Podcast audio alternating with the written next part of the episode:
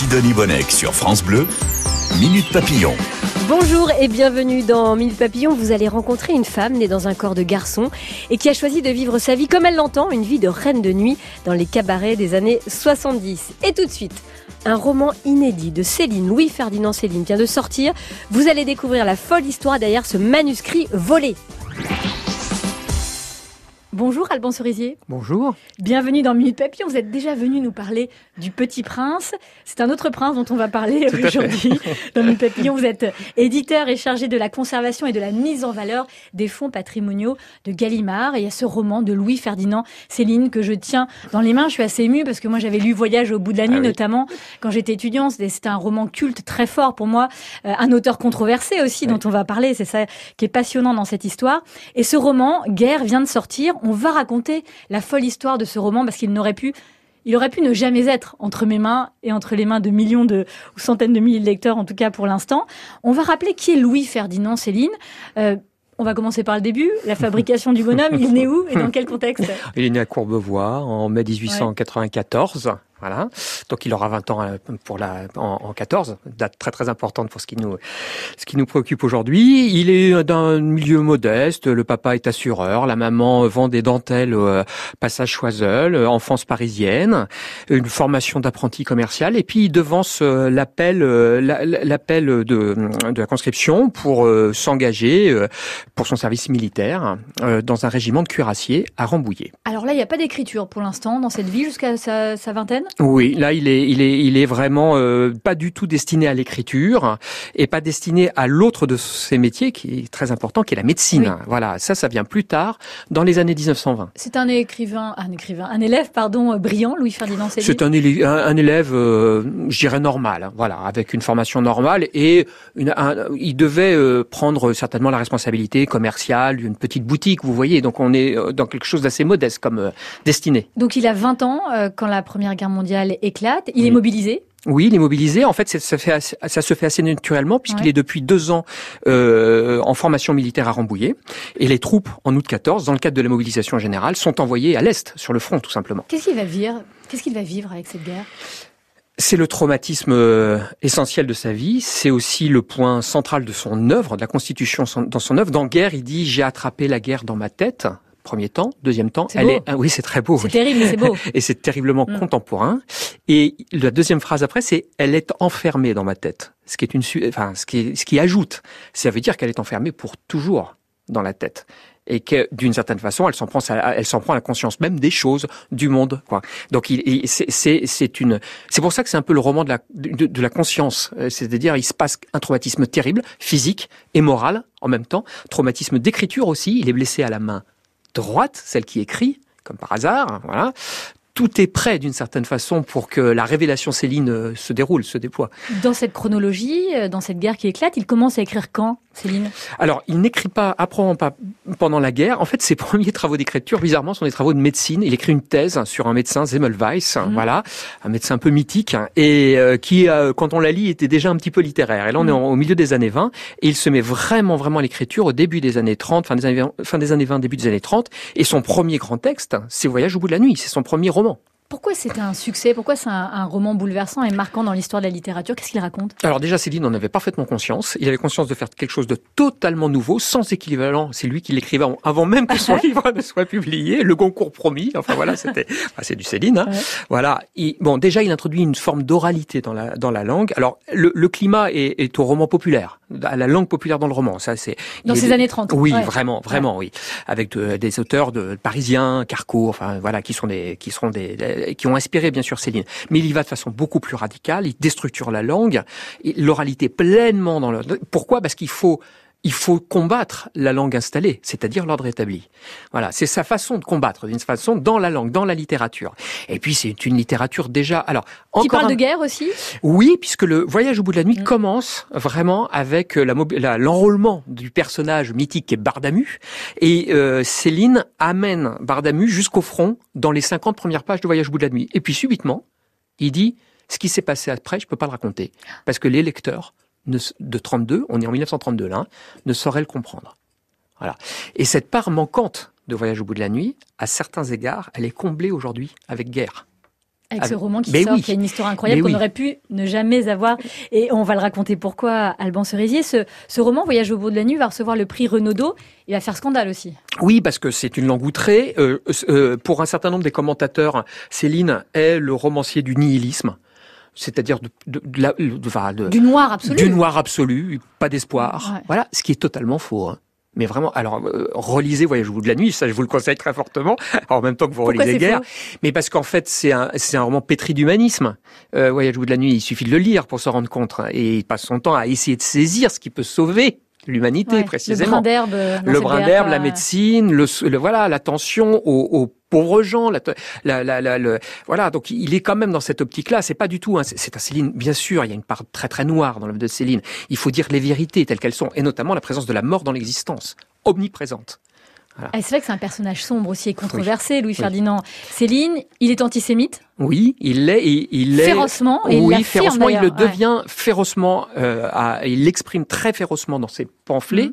qui sont postérieurs à Voyage au bout de la nuit, à Mort à crédit, etc. On est à la à partir de, de, de la, la, fin des années 30, si vous voulez, au début des années 40, où là, il passe à l'écriture pamphlétaire et avec une espèce de pacifisme euh, enraciné en lui ça devient délirant. C'est-à-dire que voilà, au, nom du pacifisme, euh, tout devient dénonçable, et en particulier le prétendu rôle des juifs, des francs-maçons et de tous ceux qu'il déteste, qu'il aborde de façon délirante et ignominieuse.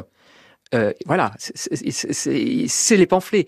Euh, alors évidemment, cette face noire de son œuvre euh, est, est, est, profondément installée dans notre compréhension de l'œuvre de, de, de, de, ce que représente Céline. Il faut l'avoir en tête, ça ne nous empêche pas de le lire. Mais aucunement, c'est-à-dire qu'il est pétri de contradictions et il a fait de ces contradictions le cœur de son œuvre aussi. Voilà, mais il y a peut-être des moments où les, les, écrivains ne devraient pas intervenir sur l'actualité, tout simplement. Hein.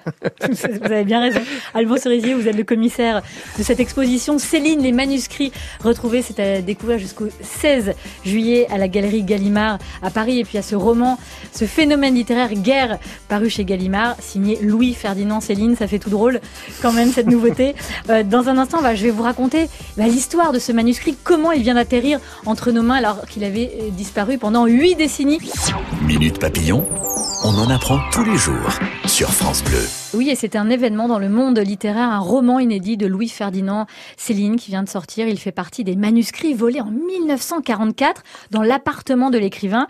Ils ont été perdus pendant presque 80 ans, dans 8 décennies, jusqu'au jour où ils ont miraculeusement refait surface. Et c'est Alban Cerisier, éditeur et chargé de la conservation et de la mise en valeur des fonds patrimoniaux de Gallimard, qui nous raconte cette histoire incroyable. Et cette histoire de manuscrits perdus, volés, commence le 17 juin 1944. Céline et sa femme quittent précipitamment Paris pour l'Allemagne.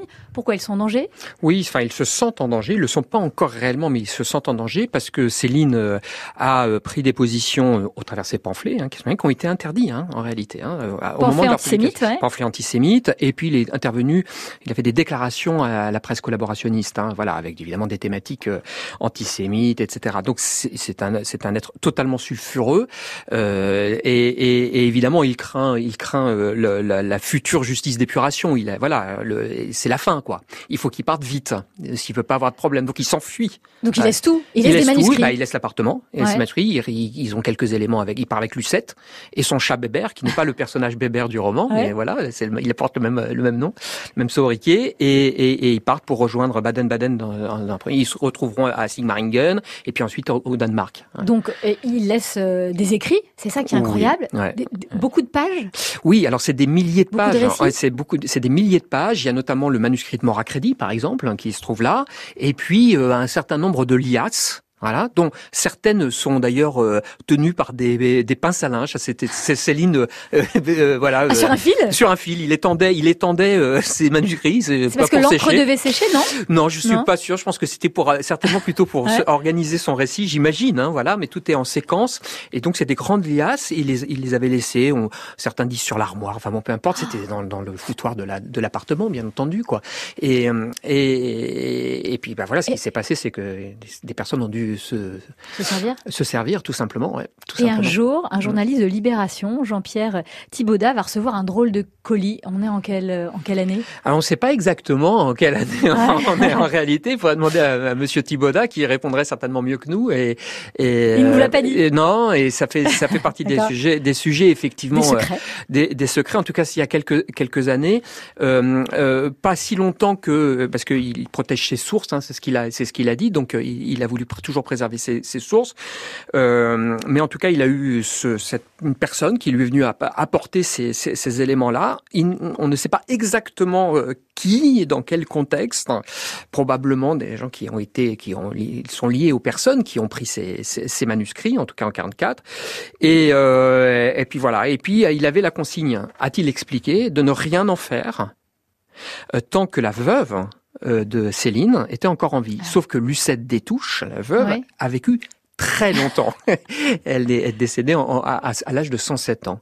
Donc ça explique aussi, d'après les dires de Monsieur Thibaudat, le fait qu'il ait attendu euh, si longtemps Mais pour euh, faire Est-ce cette est-ce révélation. qu'il avait des ayants droit, Céline? Des, des enfants, Alors des, des oui, mais les des ouais. oui, oui, mais les, les ayants droit en réalité ne sont pas euh, sa succession euh, biologique, Ouais, voilà, et, et- et qui ont annoncé à, l'héritage. Et donc les ayants droit, c'était Lucette, et Lucette Détouche a eu pour ayant droit deux personnes qu'elle a choisies de son vivant, François Gibault, l'avocat, et Véronique Chauvin, qui lui était proche. Et pourtant, l'histoire va se déplacer sur le terrain judiciaire. Oui, Quelle raison? oui, parce qu'en réalité, ces, ces manuscrits ont été a priori volés. Mhm. Il faut faire très attention aux Oui, mots qu'on emploie. et soustrait aux ayants droit, donc soustrait à l'exploitation de l'œuvre Ah oui, et ça- soustrait au public. Vous voyez? Et on est dans une dans le cadre d'une œuvre qui est protégée pendant 70 ans et voilà et donc le fait de de retenir d'une certaine sa façon ces manuscrits de provenance douteuse voilà Ouais. euh, évidemment pose tout un tas de questions Il eu- judiciaires. Il y a eu un procès, il a Il y a été eu- il y a euh, eu mis une en plainte. cause, euh, Il y a eu une Jean-Pierre plainte. Thibaudat Il y a Oui. une plainte. elle- oui, tout à fait. Elle il y a une cours plainte. Non, elle est classée. Non ouais. Elle est classée. Ce que je sais, c'est qu'elle est Donc les ayants droit ont été déboutés. Oui, parce Ouais. qu'il était difficile de prouver que dans le cadre, dans le, les circonstances de la libération, euh, ces manuscrits aient été volés. Vous voyez, on, on remonte, comme vous l'avez justement dit, à, quand même assez à- loin en arrière, dans une, dans une période très troublée, bien entendu, de l'histoire française. Donc, Ces manuscrits, on peut les voir euh, justement en vrai. oui. Vous, vous les avez eu entre les mains, vous avez Oui. le droit de les toucher avec vos doigts, Oui, vous aviez des gants, c'était comment étudiés. Ouais. Oui, je suis allé à, à l'endroit où les droit m'ont autorisé à les regarder et on les a, on les a longuement examinés pour comprendre de quoi il s'agissait aussi. Ah, Qu'est-ce que vous voyez, le premier réflexe Bah, on voit des Oh grandes liasses, Ouais. voilà. Sur d'ailleurs, c'est étonnant parce que c'est sur du papier souvent en tête euh, des services médicaux de Clichy, là où il était, euh, voilà, en, ouais. en poste. Ouais. Voilà, sur des, voilà. Il s'était globalement en bon état, bien classé par l'IAS. Et moi, ce que j'ai vu tout de suite, c'est qu'il y avait une IAS qui s'appelait, qui était intitulée Londres. Et je me suis dit, ça, Londres, ça veut dire qu'on est autour du milieu des années 30. C'était le projet de Céline de faire un grand mort à crédit où il y avait une partie enfance, une partie guerre, Ah une partie Londres. Et c'était ça en réalité. Incroyable. Donc c'était le projet littéraire de Céline au cœur des années 30, entre Voyage au bout de la nuit et Mort à crédit. Et donc, vous trouvez ça? Vous trouvez quoi d'autre? Ben, on trouve le manuscrit de Guerre, guerre, on ouais. trouve le manuscrit tout à fait incroyable qui, connaît, dont on connaissait l'existence de cette légende, la, la volonté du roi Krogolk, une espèce de légende médiévo-nordique qui hantait Céline de toujours et, et qu'il il en remettait dans ses, dans ses romans, dans Guerre et dans, dans crédit notamment. Et on trouve le manuscrit de Casse-Pipe aussi, qui est le manuscrit qui correspond aux périodes de formation militaire à Rambouillet de son héros Ferdinand. Bon, c'est enfin, je veux dire pour les Céliniens et même et même pour les non-Céliniens, si vous voulez, c'est un trésor en réalité. Enfin, on pensait même pas. On pouvait penser. Céline avait dit que ces manuscrits avaient été détruits. C'était tout à fait possible, Et mis à la poubelle. Vous avez choisi de, de publier Guerre, vous auriez pu choisir de publier Casse-Pipe Il y avait une logique à commencer par guerre parce que c'était la part la plus inédite, voilà, et qu'on a vite compris qu'il y avait un lien entre guerre et Londres, que Londres est la suite de guerre. Donc Londres sera publié en octobre hein, de, de cette année. On travaille, hein, Quelle voilà, année voilà, grâce aux, aux spécialistes, hein, céliniens comme Pascal Fouchier, Régis Tetamanzi, Henri Godard qui travaillent avec nous. Enfin, c'est eux qui établissent les textes à partir de ces manuscrits. Donc on avait vu qu'il fallait faire guerre Londres. Casse-Pipe est un peu particulier parce que le roman existe déjà, donc c'est une amplification du roman qui existe. Donc, donc on s'est dit on se le garde et puis c'était très difficile à transcrire en plus, plus difficile que les autres. Céline, faisait-il des fautes d'orthographe? Avait-il une écriture lisible ou bien au contraire une écriture de médecin absolument illisible Tout de suite dans Mille Papillon, vous allez euh, découvrir et continuer de feuilleter ces, ces inédits, ces manuscrits inédits qui donnent euh, lieu à ce roman qui vient de paraître, Guerre, c'est chez Gallimard. France Bleu, Minute Papillon. Un roman inédit de Louis Ferdinand Céline vient de sortir. C'est un événement dans le monde littéraire. C'est aussi une histoire absolument dingue que vous découvrez dans Minute Papillon avec Alban Cerisier, éditeur et chargé de la conservation et de la mise en valeur des fonds patrimoniaux de Gallimard. Et les manuscrits en font partie, les manuscrits de Céline qui ont été découverts huit décennies plus tard. Et ce roman, Guerre, qui paraît chez Gallimard, il faut le dire, Alban Cerisier, il est très important parce qu'il il fait écho aujourd'hui. Mais de quelle manière? Il euh, parle de la guerre de 14-18. Oui, il parle de la guerre 14-18, mais pour moi, il le il fait écho euh, notamment parce que ce qui intéresse essentiellement Céline, c'est l'arrière et c'est le traumatisme. C'est-à-dire que c'est vraiment typiquement un roman du post-traumatique, comme on le dit aujourd'hui. On disait pas ça du temps de Céline, mais euh, c'est les conséquences sur la conscience. Les, choses physiques sont très importantes pour Céline. Il cache rien, du sexe, du machin, bah, tout est dit. Du sang, des, du sang, des, voilà. Et ce qui, lui, ce qui l'intéresse, c'est le dérèglement général que peut provoquer cette boucherie humaine, la vacherie humaine, comme il dit, qui est la guerre. C'est une manière de la dénoncer. Ah bah c'est une manière de la dénoncer, mais de façon totalement iconoclaste. Voilà, c'est ça. Alors, des fois, on dit, mais, qu'est-ce qu'il nous raconte? Il nous raconte des histoires euh, obscures et euh, scabreuses dans son hôpital de campagne, euh, à 15 km du front, d'où on entend le... Voilà, mais c'est ça qu'il veut nous dire. Voilà. Il passe par là pour nous dire ce que c'est que la guerre. C'est là où il est très fort, il est très romancier. Et puis ce côté brutal, euh, voilà, je, je, le trouve moi très contemporain. Je veux dire, Céline n'aurait pas publié ce roman comme ça en l'état. c'est une expérience de, de, lire ce roman et de lire Céline. Mais oui. On sent dans nos chairs. Ouais, vraiment. Ce qu'il raconte, quoi. C'est pas de la fiction. Non, et puis il nous l'a. Enfin, c'est à la fois beaucoup de fiction et en même temps pas de la fiction. Et puis il nous, il nous provoque, quoi. Il y va pour pour aller loin dans notre perception de ce, de ce qu'est la guerre. Vous avez dû apporter quelques corrections euh, au texte de Céline, au manuscrit, au fait que vous avez récolté, ce qui faisait des fautes d'orthographe, ça nous rassurerait un peu. Oui, mais dans le manuscrit, oui, il y a des fautes d'orthographe, mais surtout, il, il utilise énormément les abréviations. Donc c'est la grande difficulté de Céline pour transcrire Céline, c'est de résoudre hein, ces abréviations et puis aussi de gérer les repentirs, enfin tous les changements qu'il faut au texte. Et puis surtout, il a une syntaxe. Parce qu'il se corrige, ça que je voulais dire. Il se corrige beaucoup et il a, il a une syntaxe qui est, comme vous le savez, euh, désaxée, populaire, voilà.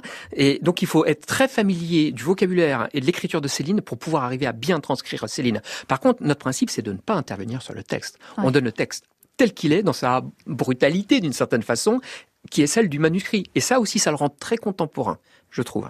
Et c'est un très beau texte à lire, Guerre de Louis-Ferdinand Céline, euh, qui vient de paraître chez Gallimard. Et puis il y a cette exposition, Céline, les manuscrits retrouvés. Allez voir si vous êtes de passage à Paris, parce que c'est quand même une merveille, c'est très précieux. C'est à découvrir jusqu'au 16 juillet à la Galerie Gallimard à Paris. À bientôt pour de nouvelles aventures. Exactement, merci à vous. Vous en faites des choses extraordinaires.